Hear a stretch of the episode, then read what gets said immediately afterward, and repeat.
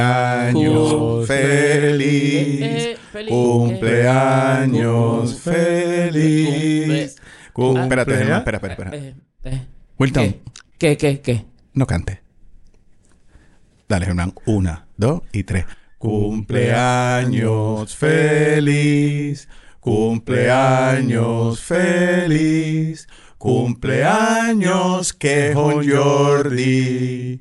Cumpleaños feliz. Wilton, play ball. We are the world. We are- We are not the world.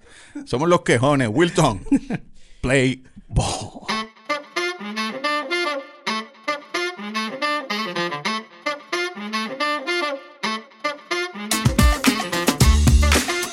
Bambi, Germán, con Wilton Vargas en los controles comenzamos BCQ, Béisbol con Quejones. Hoy sin Jordi, bendito, me hace falta.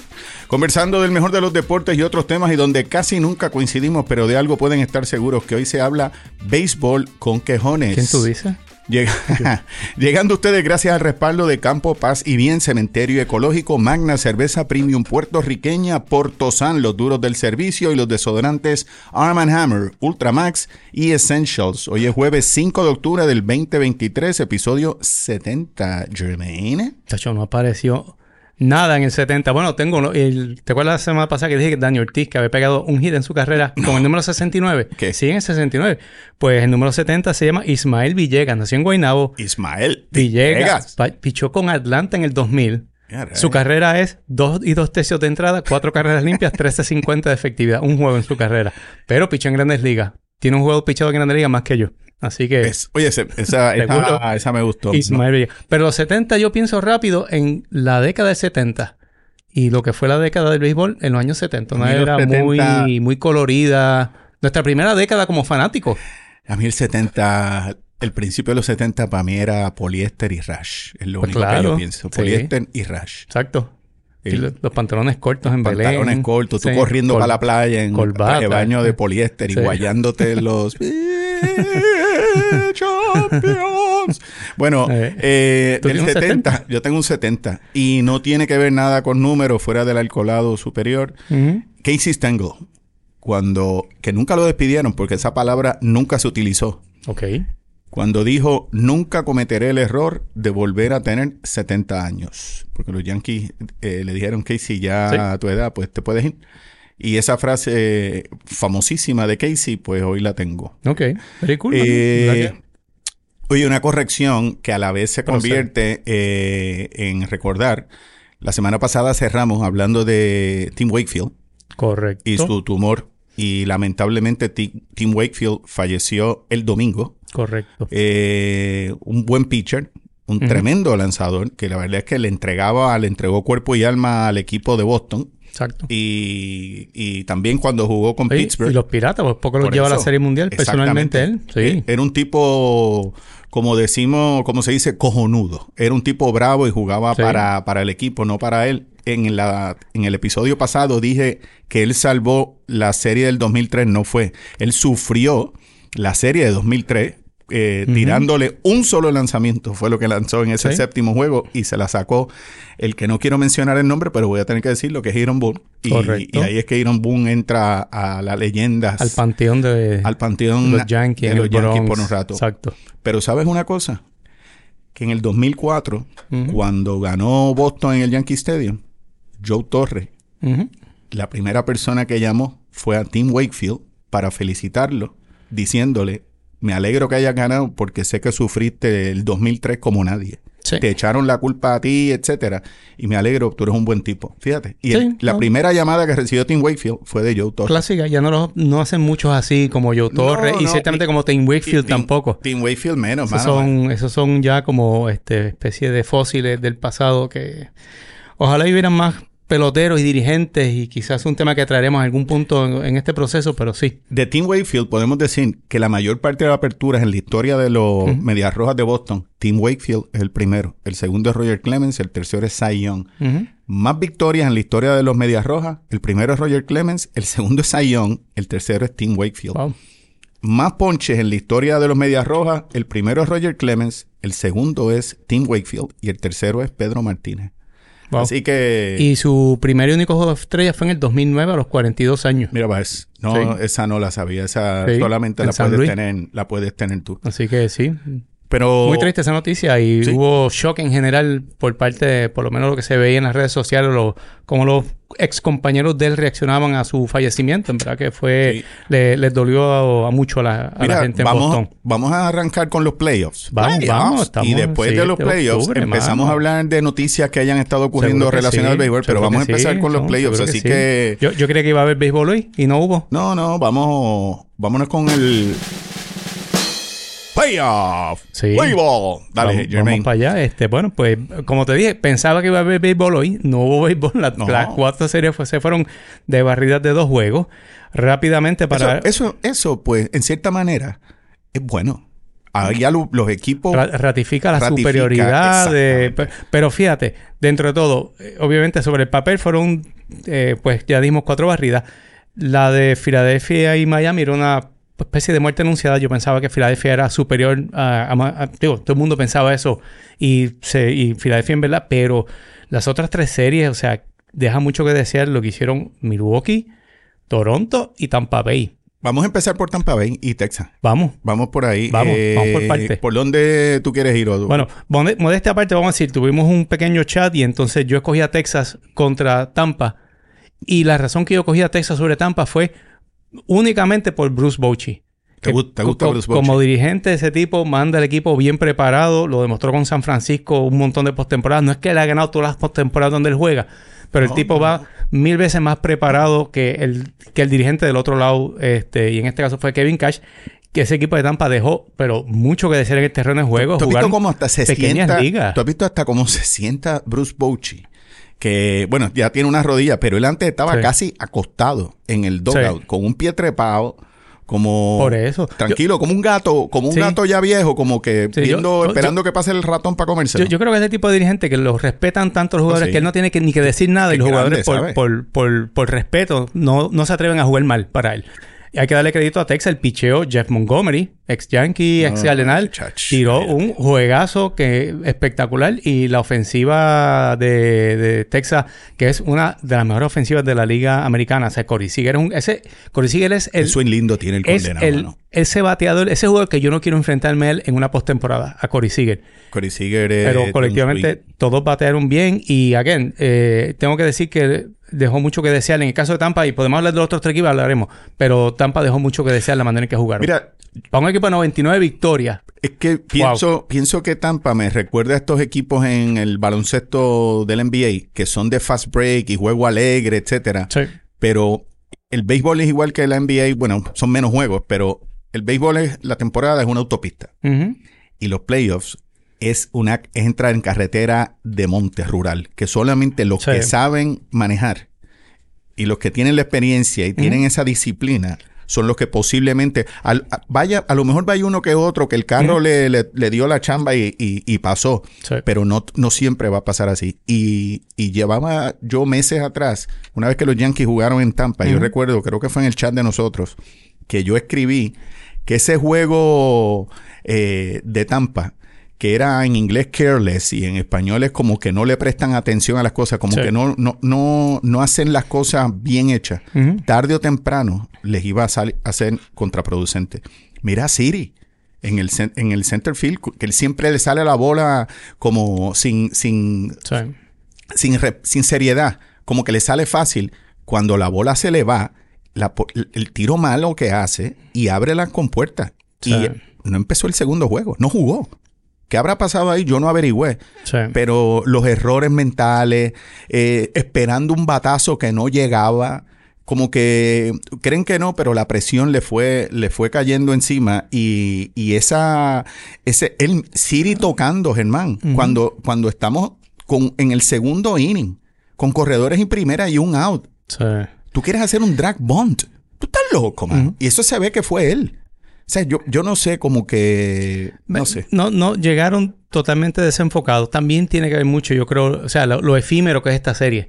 O sea, son dos juegos, caes atrás rápido, una a cero en la serie, te pone la presión encima. por eso te digo, y, yo vi, yo, yo vi un equipo de Texas, como te digo, empezando por Bucci, el tipo estaba calmado en el dogout, él sabía, a él no le importó todo el mundo lo criticó a Bochy de que los Rangers perdieron el, ganaron el clincharon sábado, cogieron una borrachera, el domingo perdieron una 0 con Seattle y votó la división. A Bruce como que eso no importó, como que dijo, cojan la Juma hoy, vamos a ir a jugar como quiera que sea y vamos a pasarla bien en Tampa y vamos, a ganar. por eso te digo, por eso te digo que él es un, en ese sentido es como que un líder, por ejemplo, de, darle ejemplo al resto del equipo.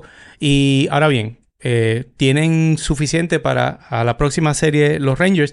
Eso pues lo hablaremos más, más adelante, pero again, yo, yo, igual que puedo decir algo bueno de Texas, te estoy diciendo, estoy más enfocado en lo, en lo pobre que lució el equipo de, de Tampa. Mira, un equipo que estuvo ganaron los primeros tres en la temporada, le estuvieron pisando los tolones a Baltimore. O sea, 99 victorias en el año. Eso tiene que ser algo. Y la ofensiva era buena. Eh, Yandy Díaz, Rosarena. Juego demasiado alegre y a la hora de la verdad, mira, ese... ese me, hace pensar si en, Cash...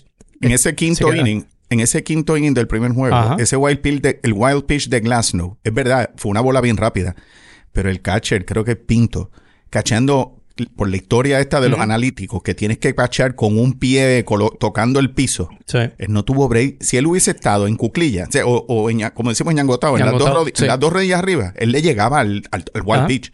La llegaba. Pero volvemos es como los, los obligan a jugar, mano. Este, pero nada, adiós Tampa Bay. Sí, eso es un tema que lo vamos a expandir ahí sobre eso, eso que tú dices de que, pues, alguien más arriba está tomando decisiones oh, por los managers. Seguiremos con eso. Y por, ahí, y por ahí iremos. Vámonos para el otro en la, en la Liga Americana. Pues, Vámonos a Toronto y Minnesota. el Berríos Affair. Chach. Esa serie se definió por dos puertorriqueños, interesantemente. Por Berríos, el ex Twin que estaba pichando con Toronto, y obviamente, pues, Carlos Correa, que tuvo una serie que pues recompensó por las cosas que no pudo hacer en la temporada regular. Pero vuelvo al mismo tema.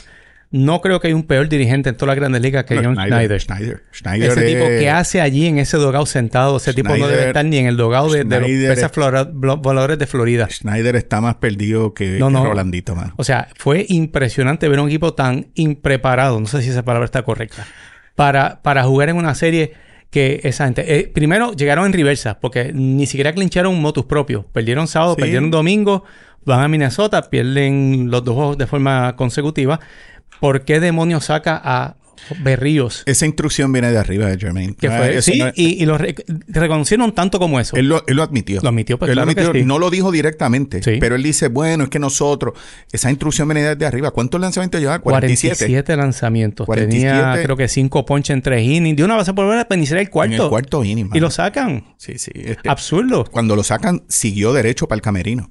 A, lo, a las duchas. Él no se quedó en el dogout. Tú sabes lo que hizo después. Cuando ah, clinchó Minnesota, se fue el único que se quedó. No, se quedó en el dogout hasta que se hartó Minnesota a celebrar y el otro Toronto se estaba bañando y él estaba en el dogout viendo a su ex equipo celebrar. yo creo que es la cara de que yo hago aquí. Este, pero ahí hay, Toronto hubo otro, otra serie de cosas ahí. Mira, esa, esa jugada de. Esa jugada de Correa las dos jugadas de Correa. Por más mal que me cae Carlos Correa, y tú, sabes que yo sigo insistiendo que lo debieron haber votado desde aquello del 2017, pero ya que está jugando, hay que admitir dos cosas. Que Vladimir Guerrero, sigo diciendo que estos peloteros no tienen fundamento.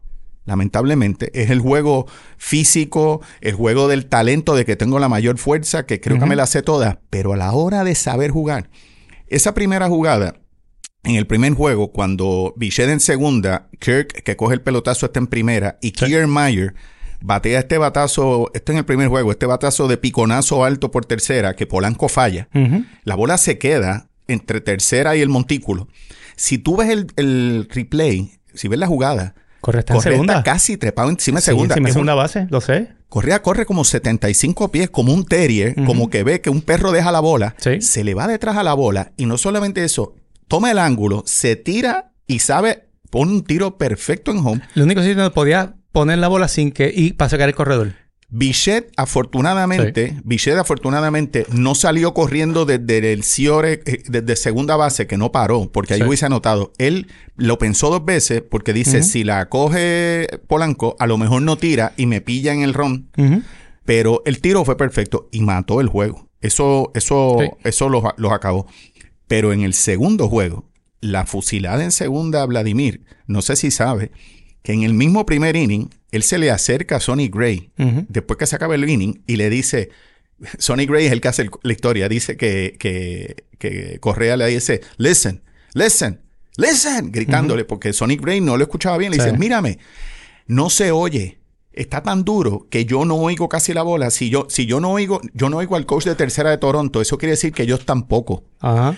Vamos a tener posiblemente una jugada en segunda en algún momento. Espera que yo te grite eh, para que tire. Y ahí fue que cuando él escuchó a Correa gritar en esa jugada en el quinto, era 3 y 2. Eh, en 3 y 2 estaba con dos outs. Y le tira y fusila a Vladimir Guerrero. Hubo, un gesto de... no, no, fue que se hablaron, fue que se, se tocaron la gorra mutuamente. O sea, Sonny Gray se tocó la gorra, el, el, el bill de la gorra, la visera y ahí fue la señal para oír. Eso fue gracias a los comentarios de Alex Rodríguez. Así que los Yankees en la postemporada. Pero después, sí, pero Sonny Gray lo había dicho que Alex, que Alex no, que Correa lo, le grita. Que lo mire, Tip, qué sé yo, lo mira, y ahí es que él se queda, claro, hacen otro movimiento, pero Vladimir Guerrero se durmió. Y yo me quedo, si la base hubiese sido más corta, lo fusila como por un pie, ¿sabes? Sí. Digo, se quedó como estoqueado. O sea que, esperaba el tiro. Eh, exacto. Vladimir no, no, tiene mucha habilidad para deslizarse, obviamente. Oye, y en un sideway, un poquito sobre eso que tú estás hablando. Tú no oyes en, no ves en YouTube el canal de Foul Territory. No. Eh, hoy entrevistaron a Tim Kurgan, que estaba narrando la serie para ESPN Radio de esa y hace unos comentarios interesantes de eso mismo, de, de, de, esa jugada específico bueno, y de los fundamentos. La, la, jugada para mí brutal, esa de fusilar a, a, Vladimir en segunda es brutal, pero la jugada del juego anterior, yo comparo la jugada de Correa detrás de la bola con Jeter y el flip en el playoff de 2001. Porque tú, esto es, un fundamento. Correa es un tipo extremadamente bueno a la defensiva en sus fundamentos. Eso no, hay duda. El tipo es inteligente. Y una cosa que él trae al equipo es eh, la habilidad para mantener a todo el mundo calmado. Sí, calma, la calma. El tipo se ve que tiene, qué sé yo, cuántos cientos de juegos de postemporada en sus costillas. El tipo está tranquilo. Me pregunto ahora, porque la hora, el, el, el drama ahora es que va para Houston. Si, si pegas un run en Minute Maid, se toca el reloj, así como cuando dijo It's My Time contra Boston. Ah. Que lo haga, que lo haga en Houston. Oye, ah. y, y, por último, esa en el sexto inning, con bases llenas y un out, la línea que mandó Chapman, que fue foul como por 8 pulgadas, Y después en el otro, el doble play el lineazo que vuelve y mete, pero de doble play, ahí es que tú desinflas a cualquier equipo, mano. Y en la novena entrada, la verdad es que vimos un equipo de, de, Toronto derrotado. O sea, Durán es tremendo pitcher. Una cosa de Minnesota. Y también lo estaban en Minnesota, ganó 87 juegos. Es la división central de la americana. Un equipo mucho más de lo que la gente le da crédito. Tienen tres buenos iniciadores, porque no tiraron ni a, ni a Ryan, que es un buen tercer iniciador. Ese muchacho Durán, este, lo que tira, ya tú sabes, o sea, es como... Yo, creo que Houston eh, va a tener un problema. Minnesota no es fácil. como mano de piedra. El tipo tira duro y, en la novena pasó a los tres de Toronto sin chistar. Y tú sabes que me parece que se llevan bien. En Toronto, para mí, insisto que Vladimir Guerrero no es... Eh, yo creo que Bichette es una línea que darse en Toronto. Yo creo que Vladimir Guerrero eh, en los próximos dos años es material de cambio es que, vamos a decir, ese núcleo es, un dolor de cabeza. Ese núcleo de jugadores es bueno.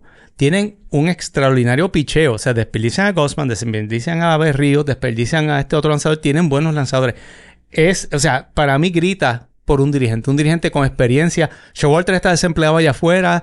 Necesita a un hombre que, Yo no creo que Schneider se vaya a quedar. Bueno, ahí está. No, es que no se puede quedar. Ahí está Mattingly de coach. Por eso, no se puede quedar ese tipo. Ese tipo es, necesitan un dirigente, en cierta medida como un Bosch, un tipo con, con, cierto nivel de credibilidad que ponga orden y que, y que tenga estrategia, que, que, esté, que piense en el, en el dogado. Vámonos a Milwaukee.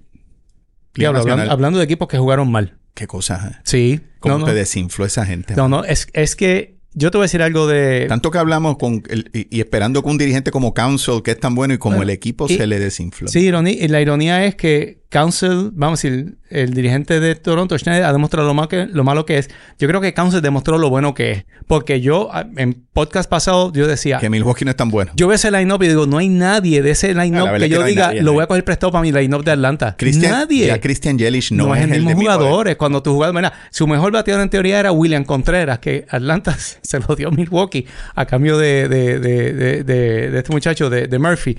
Es un line-up bastante mediocre. Que hayan ganado 92 juegos con ese line-up es un milagro. O sea, con Rowdy Teles, no, no, no, no lo digas. Todos sabemos. Por, eso. Yo pensaba lo, que lo irónico es yo que. pensaba que el picheo los iba a ayudar. Lo irónico es que en los dos juegos se fueron arriba 3 a 0 y 2 a 0. Sí, estaba, que aquí lo tengo. Tú, que, tú piensas que ya con eso, con tres carreras, eh, sí, ahora es hágalo. Trata de alcanzarme con mi picheo. Y vino Corbin Caro metió un soberano cuadrangular como de 450 pies. Que Telmar te metió un cuadrangular. Algo que tiene Arizona es un poquito como Filadelfia. Tienen cuatro o cinco jugadores bien buenos. Corbin Carroll, Ketel Marte, el otro, el, primera base, se me olvidó el nombre ahora, más Zach Gallen, Merrill Kelly. Tienen un núcleo de jugadores. y un veterano como está hablando de Arizona, Longoria. Longoria le salvó. Longoria, pues claro que sí, hizo una jugada defensiva jugada brutal. Con la base llena. No, no, no, no. Sí, sí, no, es definitivo. Y, y again, es un, es un equipo que no tiene, no es profundo, pero los que tenían que producir para el equipo produjeron en esa serie. Y venir de atrás dos veces contra Milwaukee y Milwaukee lo mismo. Yo no creo que estaban tan desinflados como era un line-up impotente para poder venir de atrás. Ese era mi... Lo mejor, como yo lo vi. Lo mejor que yo vi de Milwaukee fue a Bob Euchre tirar la primera bola en el primer juego. Ok. Eso fue lo, mejorcito que vi porque... espero que no sea su última primera bola. No, tiene como 90 años, coño. Tipo, ya, está, ya llegó esto. y, y, entonces lo otro en Milwaukee, pues está el espectro de que ya Stearns se fue para los Mets. Council, ve, ve, preparándole la, la, gorra azul y chinita. Ese va para los Mets también. O sea que se van a quedar sin su dirigente.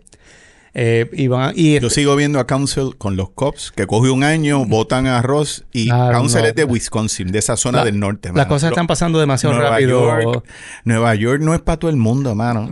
yo sé que no. Nueva York no es para todo el mundo. Yo sé que no, pero Money Talks y pues este, este eh, vámonos, vámonos para Filadelfia, donde tú no quieres ir, pero vas a tener que ir ahora. Sí, vamos para allá. Este, nada, esa serie fue la única que dentro de todo como que cubrió las expectativas. ¿La viste? ¿La sí, yo vi, yo vi, yo, vi, vi, lo suficiente de la serie. Obviamente, pues el, el, dúo dinámico de ellos, ¿verdad? De Wheeler y Nola hicieron lo que tenían que hacer.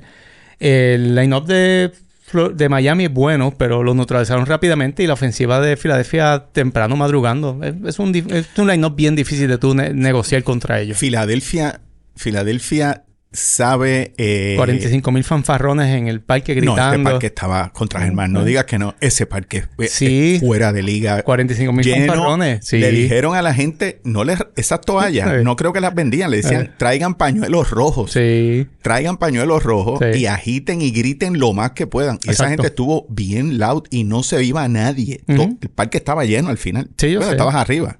Este, pero una cosa... Primero que me, empezar con Rice Hoskins el primer lanzamiento, el que lanzó la primera bola, que by the way, si llegan a la Serie Mundial, creo que el tipo juega. Está ready para jugar ya para pa Serie Mundial. pues no va a jugar entonces.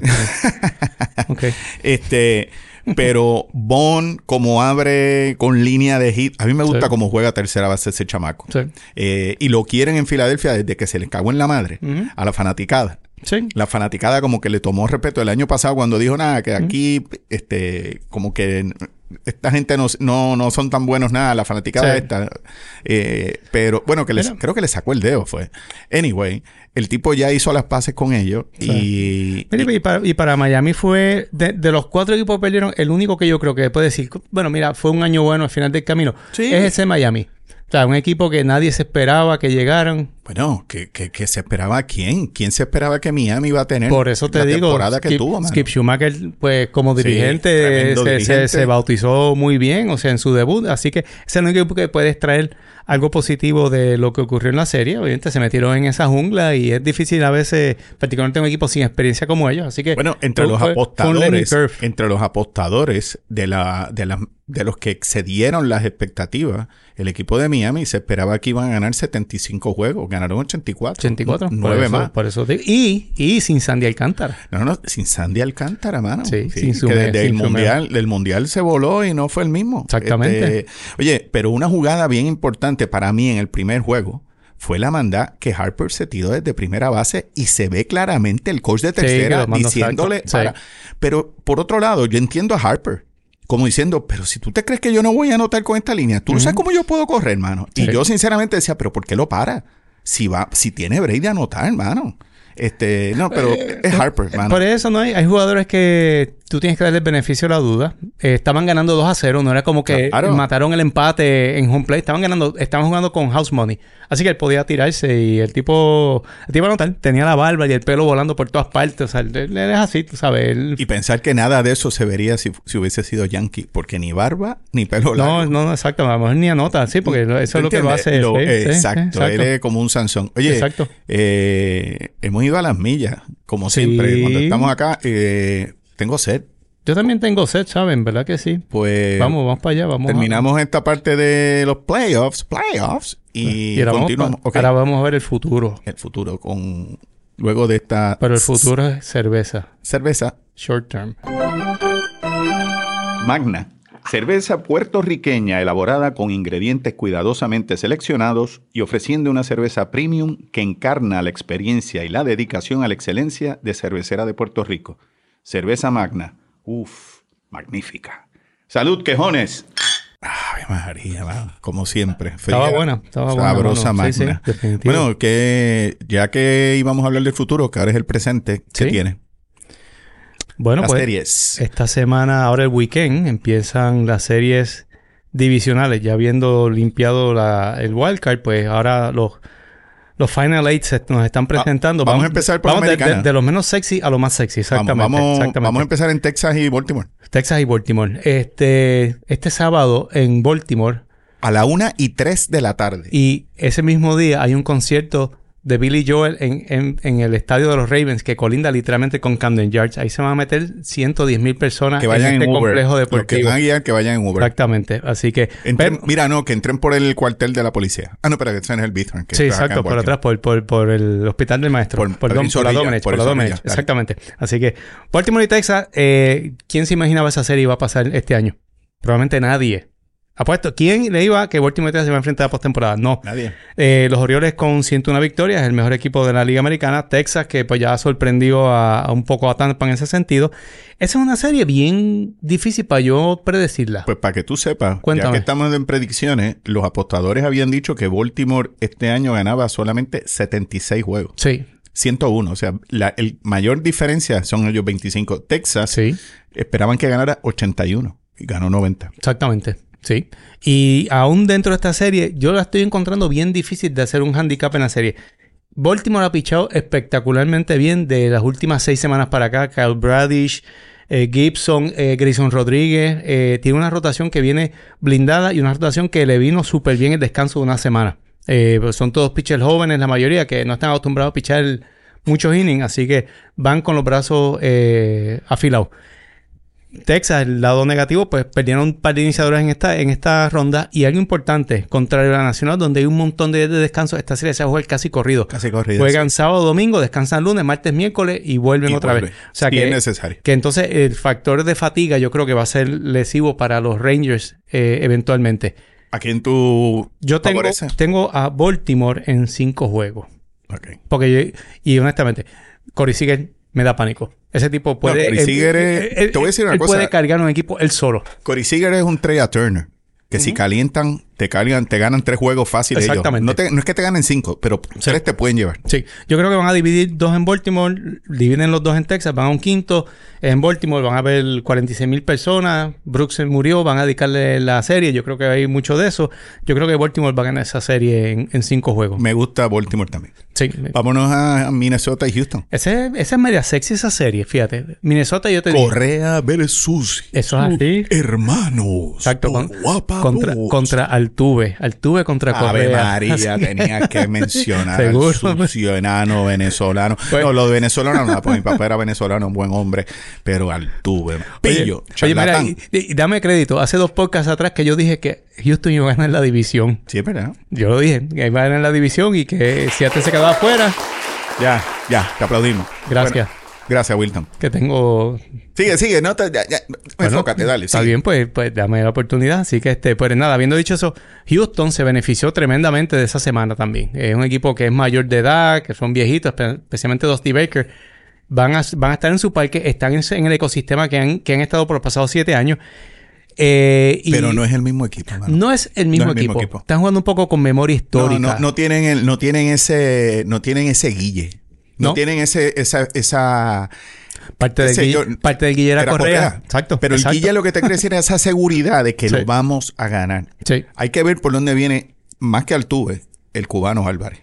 Sí. Ese, ese, fue el que lo salvó el año pasado. Hay que ver cómo Minnesota. Y eso es interesante, el picheo. Y el año pasado, que pues todos sabemos que Houston ganó la Serie Mundial, se la vieron negra con Seattle.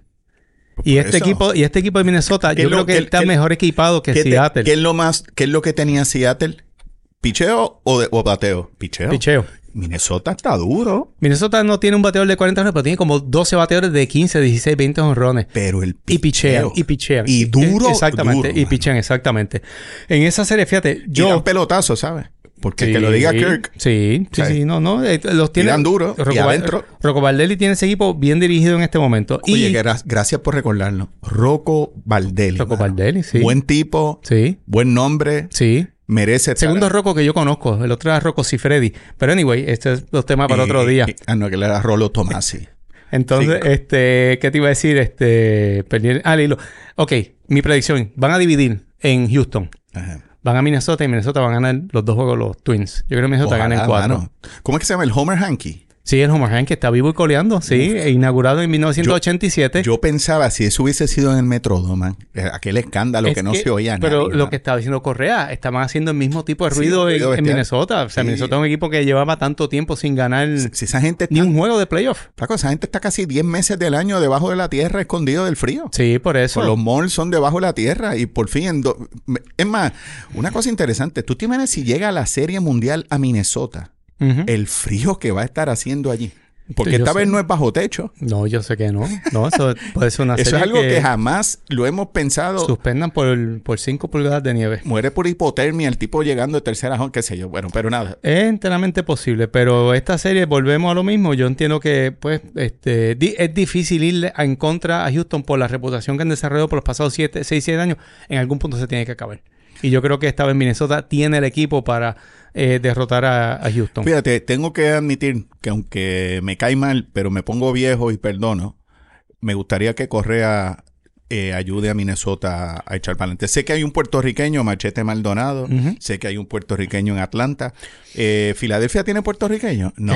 no, yo creo que no. No, el, esos eran los tres. Los que quedan son esos. No, Baltimore tiene un puertorriqueño, ¿Ah, Pito Hernández, coach. Sí, chico, pero de los jugadores. pero también te digo, Arizona, Quique, Ah, Quique, Quique, en Dodgers. Y, en los Arizona, Emanuel. Emanuel. Emanuel Rivera. El toda la vida. Ese mismo, exactamente. Este, a la Wilton. Eh, seguimos entonces. El, tambor. sí, no, eso fue. Gracias. El, vámonos entonces a Arizona y Dodgers. Sí, tengo dos comentarios sobre eso. Bueno, espérate. Tú dijiste, yo le iba a Baltimore, yo le voy a Minnesota. Entonces, tú vas a Minnesota también. Minnesota en cuatro. Esa es mi opinión. Baltimore en cinco, Minnesota en cuatro. ¿Ok? aunque suene feo. Ah, exacto. Los Ángeles y Arizona. Arizona no es el San Diego del año pasado. No. Y los Dodgers de Los Ángeles no son los cerveceros de este año. No.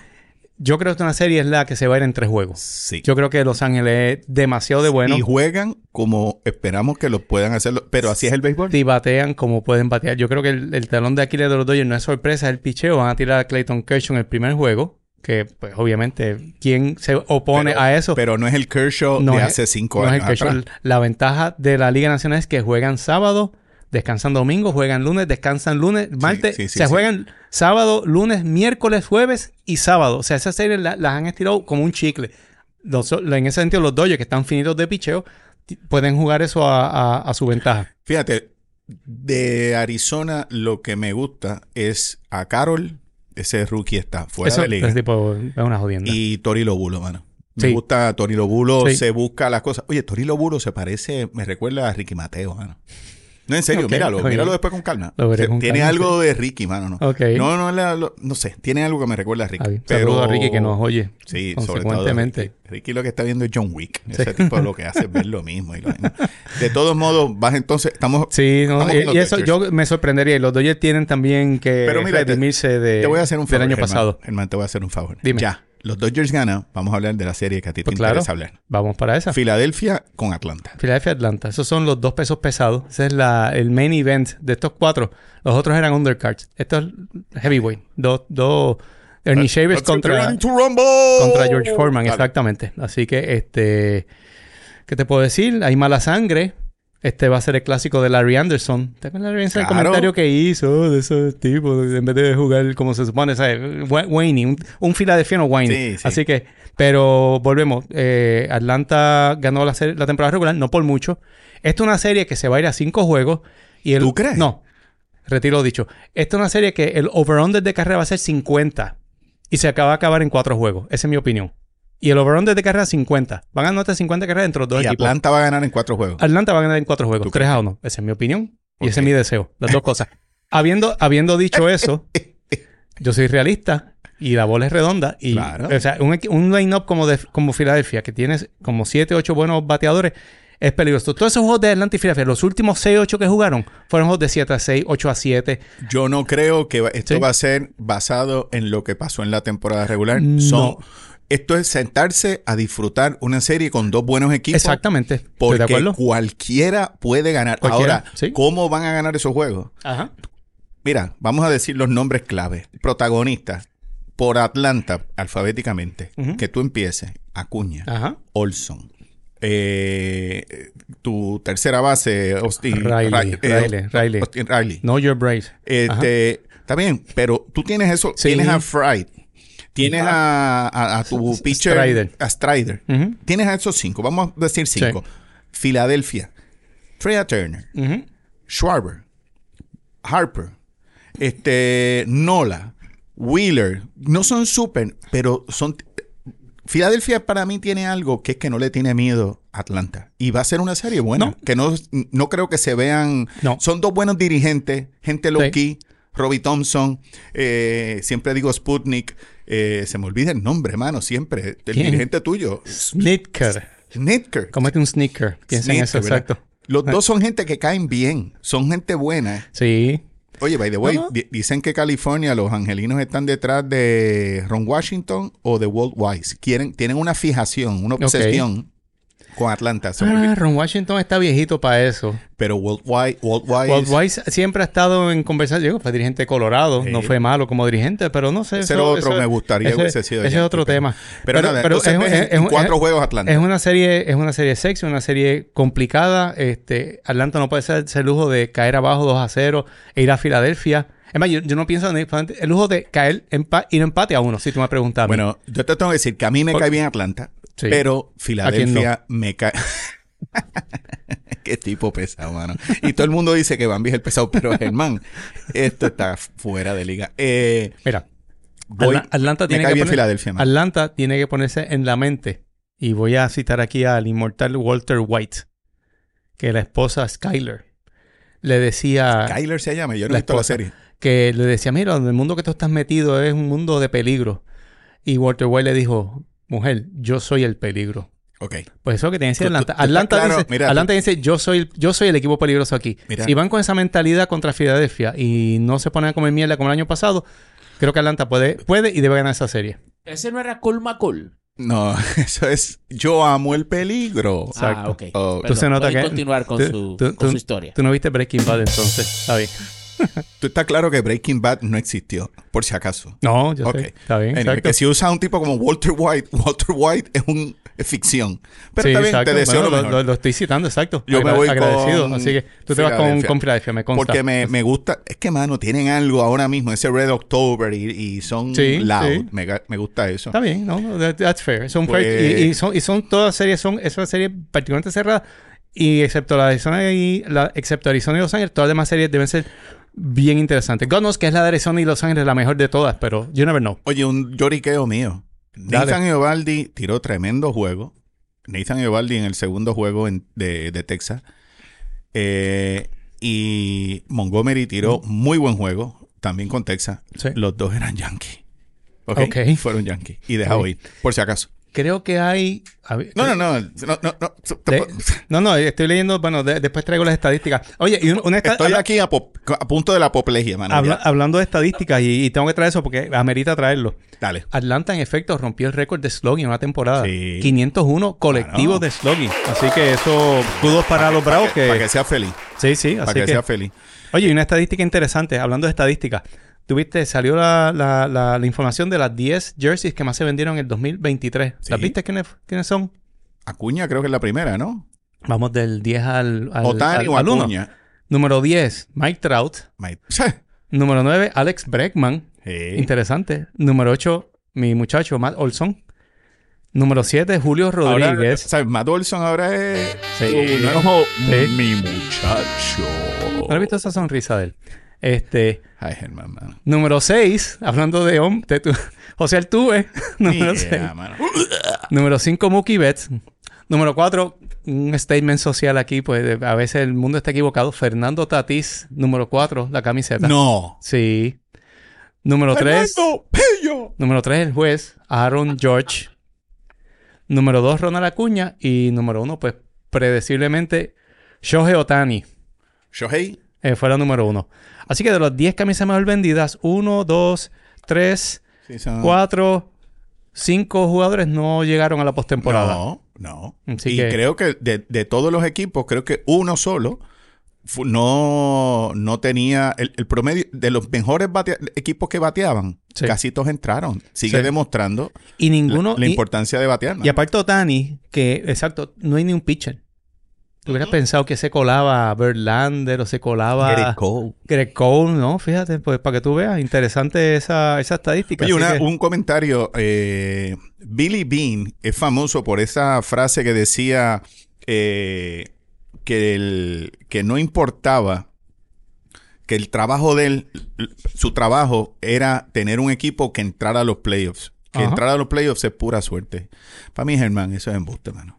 Para mí, tú tienes que tener, una vez tú, tú, tienes que crear un equipo que en los playoffs gane. Y no es fuerte. Un equipo que, sea el mejor. No, es diseño. O sea, no es decir, no, pues entramos y ahora a ver qué pasa. No, no, no, no, no. No es diseño. O sea, es exacto. Es que, sea de, de, la A a la Z los mejores jugadores. Que tenga la actitud, el mojo para ir a, para, ir a jugar. Y eso, en ese sentido hay que dar un poco de crédito. Yo sé que pues, te vas a vomitar otra vez cuando diga. Houston Ah, no. Año tras año, mira, llega seis series de campeonato consecutivas. Eso no es casualidad. Bueno, dos como llegaron, pero está bien. Pero aún así, después del escándalo, todavía llegaron. Y todavía jugaron para, para ganar. Y eso hay que reconocer. Tus Yankees en los 90 y los que 2000. Eso no se va a volver a repetir. Por eso te digo, o sea, un equipo que tenía la actitud, que tenía el, el qué sé yo qué, de ir y ganar y se tiraban el terreno. Y ellos sabían que eran, sabían que eran el mejor equipo. Oye, Hablando de, estamos, estamos mencionando el bateo. Solamente nueve jugadores este año batearon sobre 300. Uno de ellos fue Otani, terminó con 304 y jugando solamente en 135 juegos. eh, y Bobby Shett, Bobby Shett también que jugó 135. Nueve jugadores solamente. Sí. ¿Ok? Eh, de los tiempos, yo creo que eso va, digo, no creo que pueda empeorar.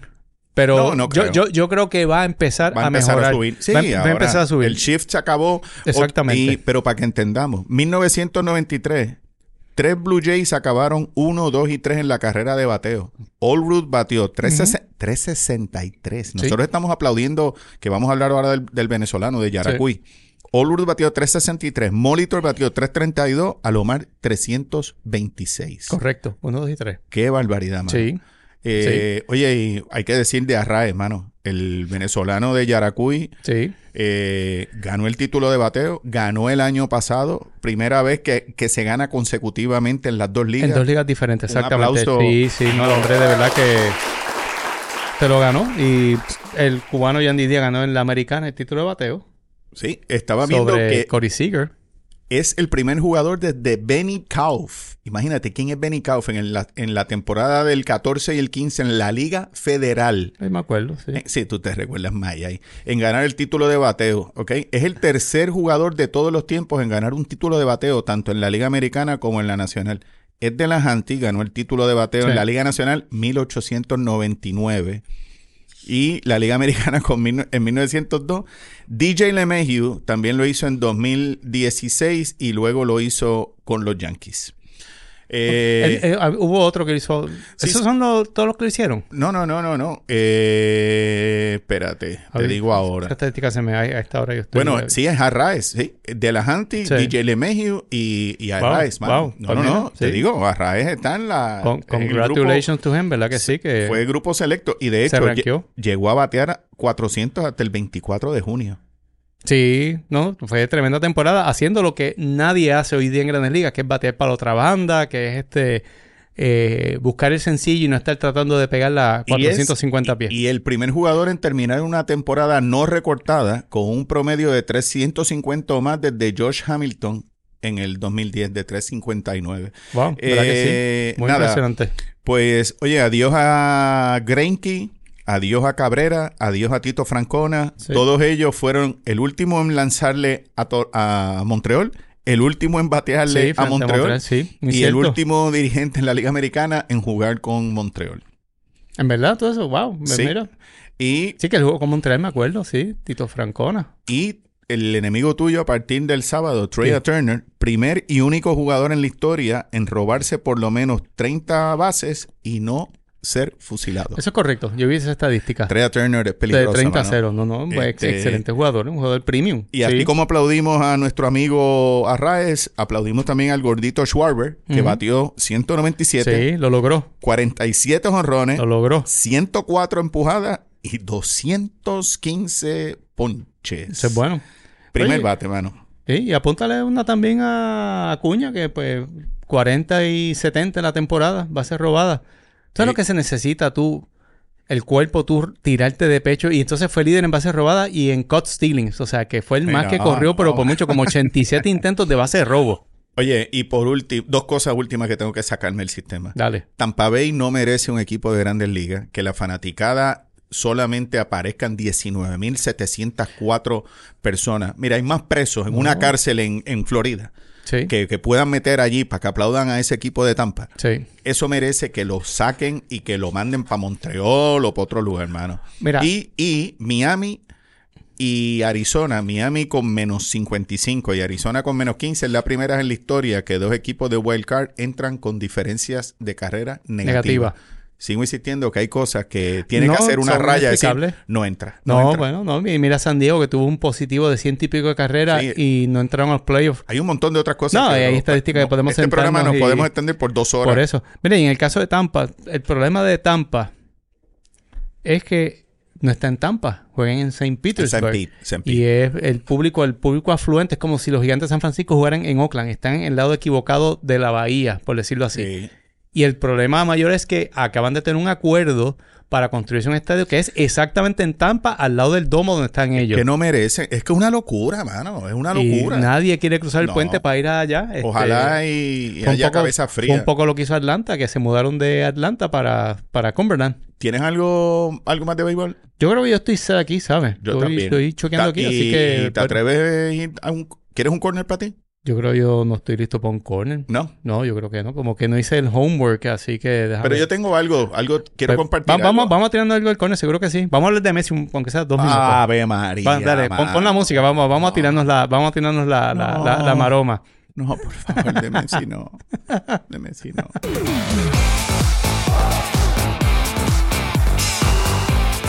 Bienvenidos al corner. No voy a decir nada.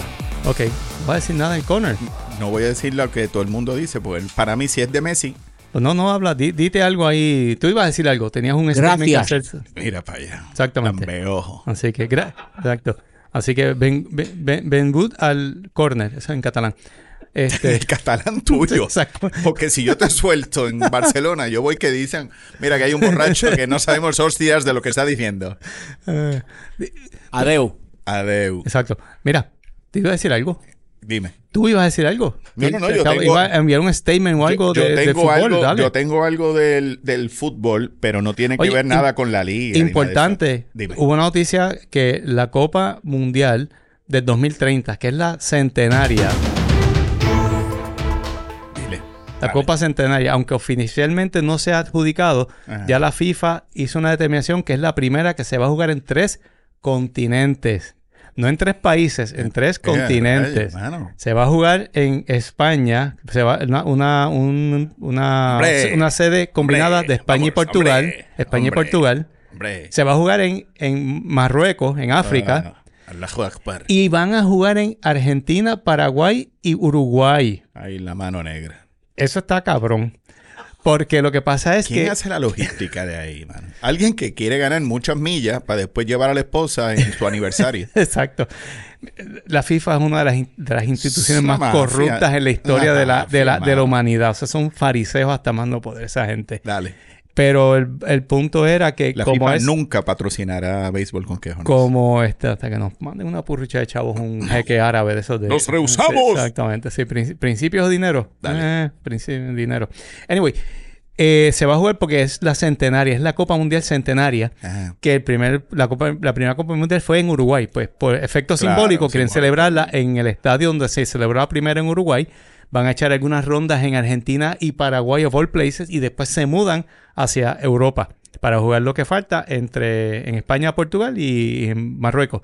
Así que eso es una noticia grande. es weird como el carajo, porque ¿qué diablo? Pues, eh, manda para el juego a Australia entonces, vamos a seguir expandiendo por el mundo y qué sé Exacto, sí, por eso.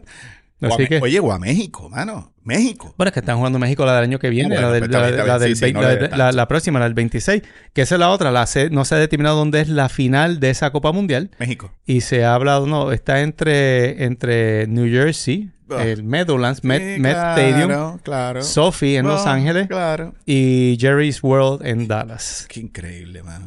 Es allí, bueno, pero está bien.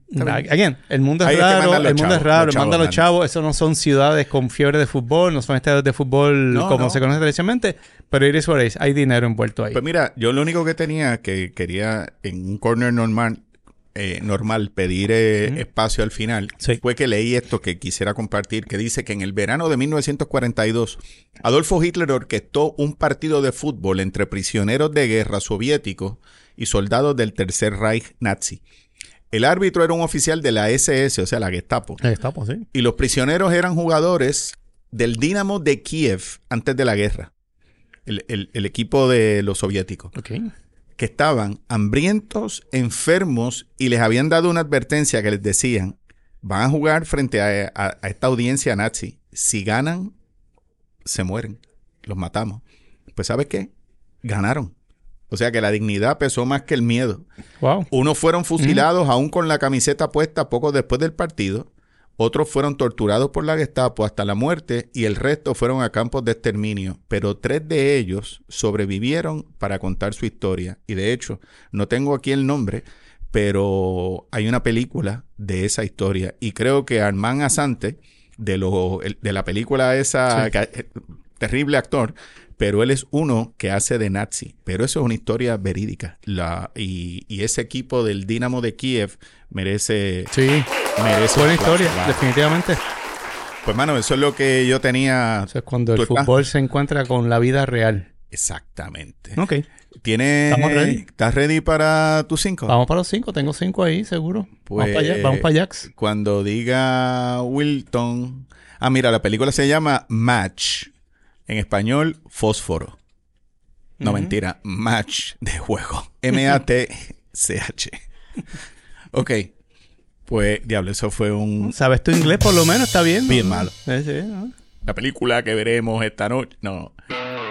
Si sigues a béisbol con quejones, eres el tipo de persona que aguanta un duro día de trabajo, diversión o ejercicio, pero también tu desodorante. Te presentamos a Arm Hammer Ultra Max. Su fórmula con bicarbonato de sodio no solo reduce la perspiración bajo el brazo, sino que ayuda a absorber y combatir el olor. Protección de 48 horas que te hace sentir en control. Y a Arm Hammer Essentials, con desodorizantes naturales y libre de aluminio y parabenos. Te provee, junto a nuestra reconocida fórmula de bicarbonato de sodio, la protección que busca conseguir durante todo el día. Arm Hammer, más poder para ti Arm and Hammer, More Power to You. Eh, Wilton, pues nos vamos al, a los cinco. ¡Vámonos!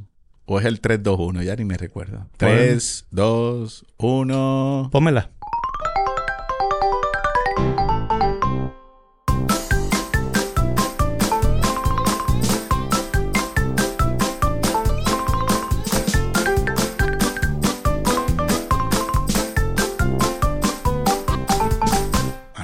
Termino cansado después de brincar. Me ponemos a brincar aquí sin camisa. Y... No me puso desodorante, ya sabes. Sí, así. Así que, pero vamos para encima. Mira, los cinco sin quejas me voy a ir ahí porque no, no está Jordi. Pues no quiero tirarme una de las mías sin, sin Jordi. Así que para, la próxima, el próximo vamos más heavy. Hoy me voy. Estamos en octubre, es postemporada. Y se me ocurrió hacer un, un pequeño compendio de los cinco, las cinco mejores actuaciones en postemporada por un jugador particular en un año particular. Un jugador que cargó al equipo y en los cinco el equipo acabó ganando la serie mundial. Así que son esfuerzos sobrehumanos de extraordinarios peloteros que los llevaron a llevar a su equipo a la serie mundial. Eh, y eso es de la serie mundial que yo he visto en persona. No es de ah, la historia, sí, de, las que, de que yo sí, porque son mis cinco. Por eso, de si dices en persona, tú no has viajado. Por eso, no, por eso, pero que no es Babe, Ruth cuando señaló, ni cosa que se parezca, exactamente, ni Roberto Clemente, ni cosas. Ok, número cinco, tengo a Willie Stargell en el 1979. family. De la familia, 39 años de edad, el tipo ya estaba fuera de su, ¿verdad? De su peak pero tuvo un buen año. Él, en el último día de la temporada, pegó un honrón para asegurar el campeonato por los Piratas. Qué caballo. Contra los Rojos de Cincinnati pegó un honrón, un game-winning homer en el primer juego en el inning 12. Y en el tercer juego que clincharon pegó otro honrón para clinchar el campeonato para los Piratas. En la Serie Mundial, que esa fue la Serie Mundial que dijimos que los Piratas tener como 320 y pico y vinieron de atrás 3 a 1. Los Piratas pegaron tres honrones y los tres pegó Willie, Stargell, incluyendo el, en el séptimo juego, en la sexta entrada, para darle la ventaja. Ese juego fue bien lluvioso, ¿verdad? Que No, el primer juego fue bien lluvioso. Para que esa serie se jugó en Baltimore, que el terreno lo usaban los Colts también. Aquello era, aquello era un chiquero. Sí, aquello era un, parecía un ganado. sí, no, aquello, exactamente. Era eh, feísimo el terreno, pero al final fue Willie Stargell. Y ese fue el 5. Ese fue el número 5, exactamente. ¿Y el 4? El número 4 tengo a, este más reciente de todos, Madison Bumgarner en 2014. Uh, el caballete, man. Eh, en esa época, Madison Bumgarner... Ese es un vaquero. No, ese tipo era un, un pitcher... Ese yo creo que es el último throwback pitcher que tú puedes encontrar en la historia. Blanqueó a los Piratas de Manolo. No sé si te acuerdas, Manolo. En, el, juego de, en el juego de Wild Card. Fue el más valioso de la serie de campeonato contra los Cardenales de San Luis. Y en la serie mundial ni se diga lo que hizo.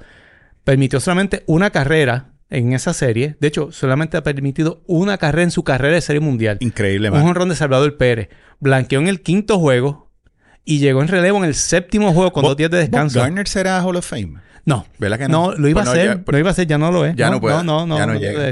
Pero me recuerda, a Larry, me recuerda a Larry Bird, un tipo taciturno, denme la bola que yo les voy a ganar sí, él le preguntaban qué hizo. No, pues yo empecé a tirar la bola y en ese séptimo juego... No lo pensé. Era recta por el medio del plato, recta, alta. Ahora sabía pichar porque ah, tiraba recta pero era alta y no permitía, no se la ponía en la zona a nadie. Como hay que picharle a Atlanta en esta Exactamente, exacto. Así Tercer y, juego. Y a Filadelfia.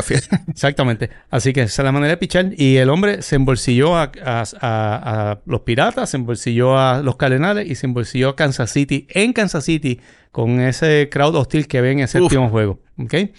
Número 3, tengo a Randy Johnson en el 1900, en el 2001. 2001. Ay, cómo Yo sé que esa duele, pero Randy Johnson en la serie de campeonato blanqueó a Atlanta. Señor. Un turno más tarde blanqueó a los Yankees en el segundo juego de la serie mundial. Después lanzó el sexto juego, que es de tu grato recuerdo, que se acabó como, estaba como 18 a 0 en el tercer inning. Sí, pues sí. este Petit estaba eh, ah, tipping. Ah, habiendo dicho eso, todo el, mundo decía, todo el mundo decía que lo saquen el quinto, lo dejó pichar como más de ese inning. Y al otro día, que era el juego, es uno, de, los, mejores juegos jugados en los pasados 20, 25. Es un juego bonito. Pobre Alfonso Soriano. Schilling contra Clemens, exactamente.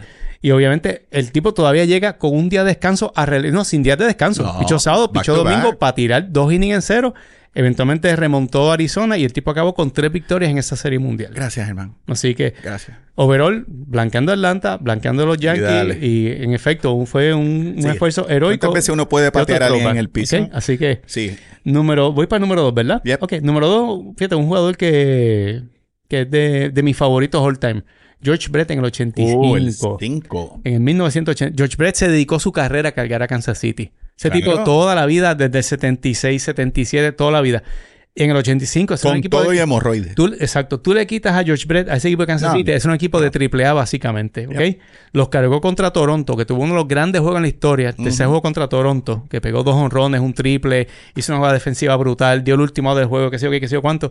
Fue el más valioso de esa serie. Y en la serie mundial del, de ese mismo año, remontaron a los Cardenales. Él, hizo una, él no hizo una jugada defensiva, no sé si tú te acuerdas que fue corriendo frente al dogado, se deslizó en San Luis y el tipo salió volando por el dogado para adentro. Lo ayudó. No cogió la bola, pero el esfuerzo nada más dijo yo me rompo una pierna, me rompo la crisma por este equipo. Que lo diga Gray Nettles. Se exacto, remontaron, remontaron a los Cardenales y él es al día de hoy el único jugador que ha pegado cuatro hits en un séptimo juego de la Serie Mundial. Que fue de 4-4 en, en, el séptimo juego. era un tipo que yo odiaba, pero admiraba a la vez y decía, mano, qué tipo bueno. Es totalmente old fashioned, mano.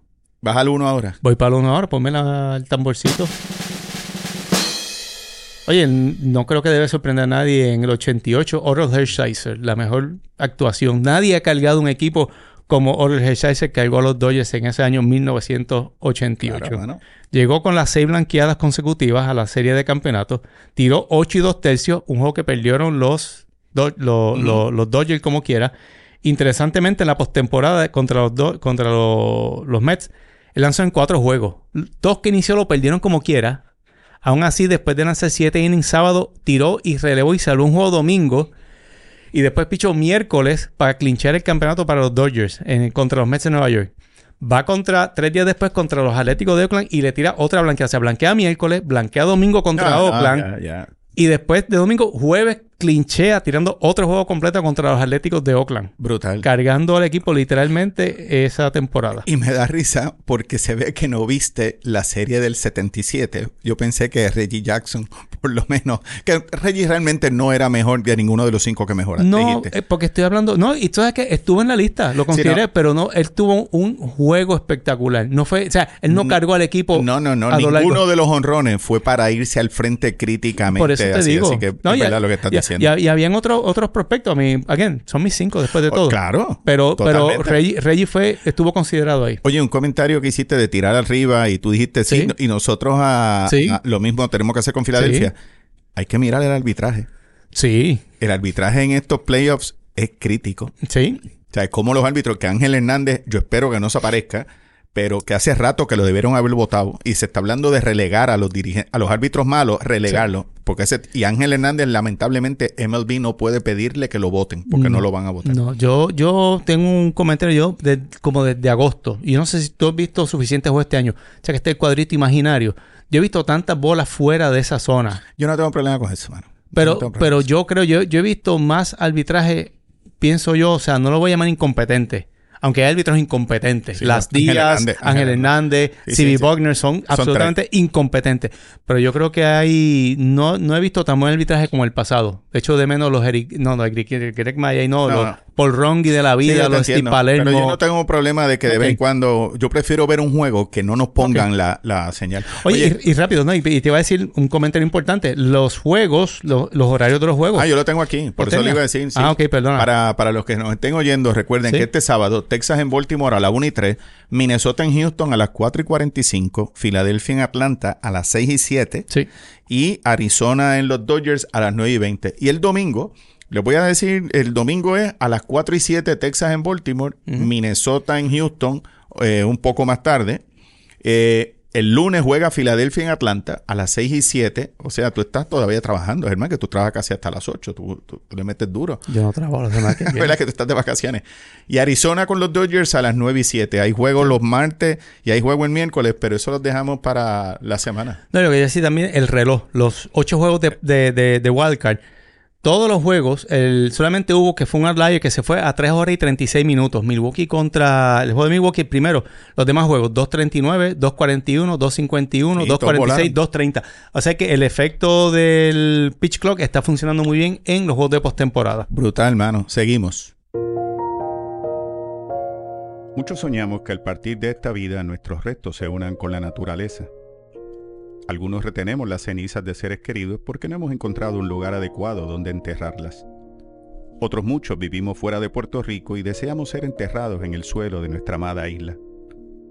Campo Paz y Bien es un cementerio ecológico en las afueras de San Juan, que ofrece ser el espacio que nos provee alivio, tranquilidad y consuelo en ese paso definitivo. Un campo con mucha paz que protege el medio ambiente al enterrar únicamente en urnas biodegradables los restos cremados de humanos o mascotas. Puede llamar al 787-404-3825, entrar a nuestra página web campopazybien.org o seguirnos en Facebook o Instagram. Campo Paz y Bien, Cementerio Ecológico. Bueno, Jermaine, ¿qué tiene para el weekend? Voy a estar en Boston. ¿Otra vez? Me voy a montar un avioncito mañana. ¿Cuándo te vas? Mañana. Mañana, Buen viaje, mano. Así que, thank you. Voy a estar el domingo un Oktoberfest allí en Harvard Square. Después voy, buscaré dónde está Sam Adams y, Heidi, a beber cerveza. Heidi está contigo allí también y Diego. Sí, Saludos a Diego que nos escucha sí, él, él, es casi un ombudsman también. recuerda, yo soy Diego es el único que, que busca los capítulos del 33, el 37, el 40. Él, él, es un como, exacto, como el historiador del... un verdadero Exacto, el historiador, exacto. Fíjate, te dije que soy medium de camisa, pero me arrepiento porque eres tan desgraciado que eres capaz de traerme una camisa de los De los Red Sox. No, no, te le pego fuego aquí mismo. Lavo el carro con ella. Brutal. No, no, no, no. Fíjate, y en el fin de semana, oye, empecé Wilton a ver eh, For All Mankind. Me gustó. La estoy viendo, me gustó. ¿Es en Netflix? Esa está, no, en Apple TV. Esa, así que me gustó. Y veo que viene en Paramount Plus mi serie favorita de todos los tiempos, Frasier viene ahora otra vez, mano. En Paramount Plus. Así que. Ese es el reboot. Reboot de Frasier. Un reboot de Frasier. Ahora viviendo en Boston. Después lo hablamos. Lo dejo para otro programa que entre Jordi, que él también es un connoisseur. Este. pues un buen viaje. Buen viaje, Jermaine. Sí. Oye, Bambi, ¿sabes quién alquile baños portátiles? Tengo una actividad con mucha gente. Llama a Puerto San, no solo regulares, sino también modelos para damas, niños, personas discapacitadas y hasta VIP. Oye, en la finca necesito limpieza del pozo séptico. Llama a Puerto San, son expertos en su vaciado y mantenimiento. Me llama un cliente que necesita Roche, un kiosco y una oficina portátil. Llama a Puerto San tienen kioscos y oficinas portátiles. ¿Tienen estaciones de baño de lujo? Llama a Porto San que tienen estaciones de baño de lujo. Tienen trailer ejecutivo, uno que se llama Portaliza y otro que se llama La Marquesa. Yo pienso remodelar la casa y necesito un espacio donde almacenar los artículos del hogar. Llama a Porto San que almacenamiento móvil también es lo de ellos. Ahora el cliente necesita alquilar un montacargas. Llama a Porto San, alquiler de montacargas también te lo proveen. Con 25 años de experiencia comercial, industrial y residencial, Portosan, los duros en servicios portátiles y móviles. Teléfono 787-257-7772, portosanpr.com. Portosan, los duros en servicios portátiles y móviles. Si disfrutan béisbol con quejones, déjenlo saber a sus amistades, escriban a BCQ Podcast arroba gmail.com, seguirnos en nuestras páginas en Facebook o Instagram y también agradecemos sus comentarios o ratings en las distintas plataformas en las que nos sigan. Bambi. Germán. Nos despedimos hasta el próximo episodio de Béisbol con Quejones. Wilton, llévatelo. Go Braves.